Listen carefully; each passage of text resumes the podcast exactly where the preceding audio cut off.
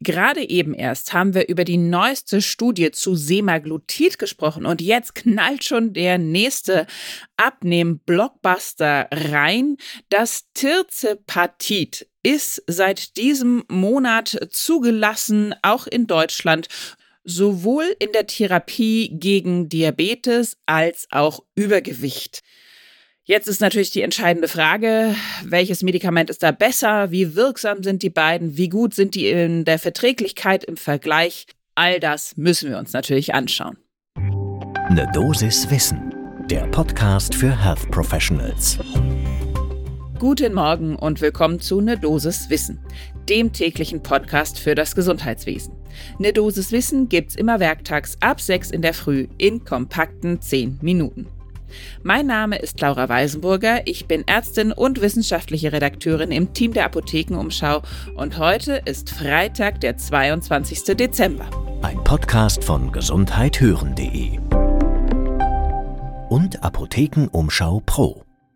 Heute geht es also um die Markteinführung von noch einem Wirkstoff gegen Übergewicht und Diabetes. Und natürlich haben wir das auch mit einem Experten diskutiert. Heute ist das Baptist Gallwitz. Er ist Facharzt für Innere Medizin, Diabetologie und Endokrinologie und Vorstandsmitglied der Deutschen Diabetesgesellschaft. Schnappt euch also den ersten Kaffee des Tages und dann legen wir los. Nochmal kurz zu Beginn die Zahlen, auch wenn wir sie hier schon häufiger erwähnt haben. In Deutschland ist mehr als jeder zweite Erwachsene, mehr als jeder zweite, übergewichtig und fast jede fünfte Person kämpft mit Adipositas. Übergewicht, Adipositas, wiederum Risikofaktoren für Diabetes, klar, das geht auch so im Teufelskreis hin und her. Darüber müssen wir gar nicht lange sprechen.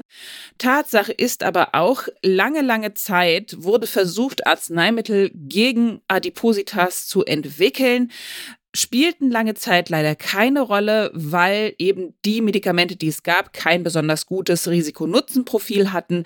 Jetzt hat sich das eben aber geändert.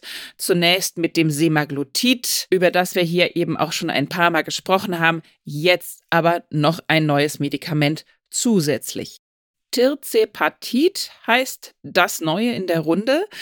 Im September 2022 hat die EMA das schon in Europa zugelassen. Das dauerte dann allerdings noch ein bisschen, bis es in Deutschland auch richtig ankam. Das war auch zunächst erstmal nur die Zulassung als Antidiabetikum. Und jetzt, jüngst erst am 11. Dezember, gab es überhaupt erst die Zulassung als Abnehmmedikament von der EU. Auch die Markteinführung geht jetzt erstmal so langsam los hier in Deutschland. Eli Lilly, das ist der Hersteller, gibt an, dass sie damit auch ein bisschen warten wollten, damit nicht wieder so ein extremer Mangel entsteht, wie das bei Semaglutid am Anfang ja der Fall war, beziehungsweise auch tatsächlich immer noch ist. Wann ist Tirzepatit indiziert für eine Gewichtsabnahme und auch zur Gewichtserhaltung bei Menschen, Erwachsenen mit einem anfänglichen BMI von mindestens 30 beziehungsweise 27, wenn Begleiterkrankungen vorliegen. Man sollte das einnehmen, natürlich begleitend zu einer Lebensumstellung, kalorienreduzierte Diät und natürlich auch mehr Bewegung. Soweit, so gut kennen wir das auch schon alles von Semaglutid. Da ist jetzt nicht viel Neues dabei, aber natürlich unterscheidet sich das Tirzepatit von dem anderen Wirkstoff. Das haben wir auch unseren Experten gefragt und der fasste das kurz zusammen. Semaglutid gehört zu der Medikamentenfamilie der sogenannten GLP-1-Analoga. GLP-1 an der Stelle kurz erklärt, ein Hormon, das nach einer Mahlzeit die Insulinfreisetzung stimuliert und die Glucagonsekretion hemmt. Und Gallwitz erklärte uns weiter, es ruft außerdem ein Sättigungsgefühl hervor und hemmt die Magenentleerung. So kommt es eben bei Diabetes zu einer normaleren Glukosestoffwechsellage und die letztgenannten Wirkungen, nämlich Sättigungsgefühl und langsamere Magenentleerung, erklären natürlich auch die Gewichtsabnahme. Das ist das Semaglutid. Tirzepatit wirkt aber als sogenannter Inkretin-Doppelagonist. Das ist auch eine richtige andere Klasse als das Semaglutid. Unser Experte sagte dazu, ein Teil des Tirzepatid-Moleküls ähnelt sehr stark dem GLP-1 und ruft GLP-1-artige Wirkungen hervor, ist also dem Semaglutid relativ ähnlich. Aber ein weiterer Teil des Moleküls ähnele dem zweiten Inkretin-Hormon, GIP dem glukoseabhängigen insulinotropen Peptid. Auch das hat als Wirkung eine Normalisierung des Blutzuckers und auch eine Gewichtsabnahme zur Folge. Und wie gut wirkt jetzt das Tirzepatid? Da gibt es, wie auch schon beim Semaglutid, unterschiedliche verschiedene Phase 3 Studien, die der Hersteller natürlich alle gemacht hat.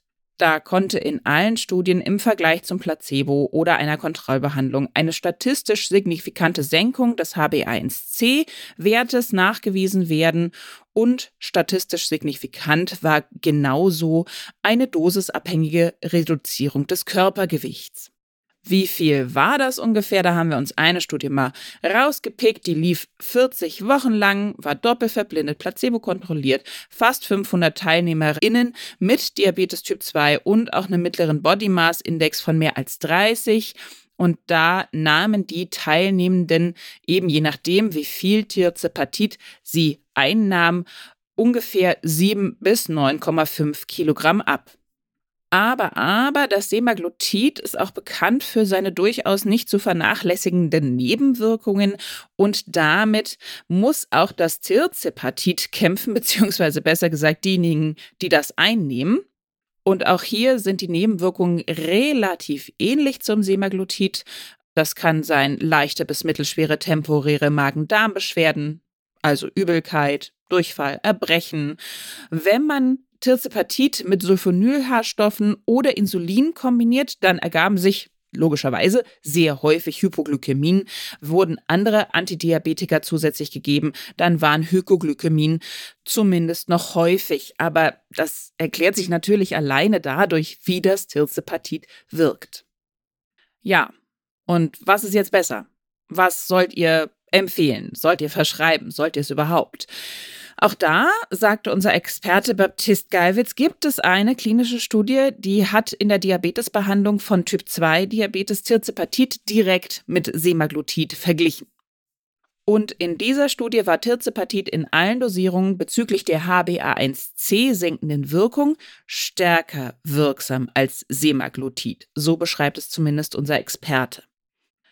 Auch die Körpergewichtsabnahme sei durchaus stärker ausgeprägt gewesen als bei Semaglutid, aber Geiwitz betonte auch, es liegen zu diesem Vergleich keine Langzeitdaten von mehr als einem Jahr vor. Und wenn man dann nochmal das Nebenwirkungsprofil verglich von beiden Medikamenten, vor allen Dingen die Übelkeit und andere gastrointestinale Beschwerden, dann seien bei Tirzepatid in höheren Dosierungen da verstärkt diese Nebenwirkungen aufgetreten. Zu Semaglutid gibt es ja auch schon Langzeitdaten, die einen Vorteil bei der Senkung von tödlichen und nicht tödlichen Herz-, Kreislauf- und Gefäßkomplikationen nachgewiesen haben. Das haben wir erst jüngst besprochen. Bei Tirzepatit fehlen diese Studien noch, wahrscheinlich wird da aber nachgelegt. Es bleibt also abzuwarten, wie sich die ganze Geschichte entwickelt. Zu hoffen ist natürlich, dass es mit einem Medikament mehr, was ähnlich wirken kann wie das Semaglutid, eben sich diese Hypes gegenseitig so ein bisschen ausmerzen und die Medikamente für alle wieder gut verfügbar sind, die sie auch wirklich brauchen. Ja, und damit kann ich diese Dosiswissen für heute beschließen. Und das ist nicht nur für heute, das ist sogar für dieses ganze Jahr, beziehungsweise das, was davon noch übrig bleibt. Wir werden eine kurze Feiertagspause einlegen und kommen am 8. Januar dann wieder. Daher darf ich all denjenigen, die die Stellung halten, die Dienste haben in der Apotheke, in den Praxen, in den Kliniken, möglichst ruhige Dienste wünschen und natürlich dann auch schöne, ruhige Feiertage. Wir hören uns hoffentlich am 8. Januar wieder. Damit ihr uns da nicht verpasst, abonniert doch gleich unseren Podcast-Kanal auf der Plattform, wo ihr Podcasts hört. Dann kriegt ihr gleich die Meldung, wenn wir wieder da sind. Podcast von gesundheithören.de und Apothekenumschau Pro.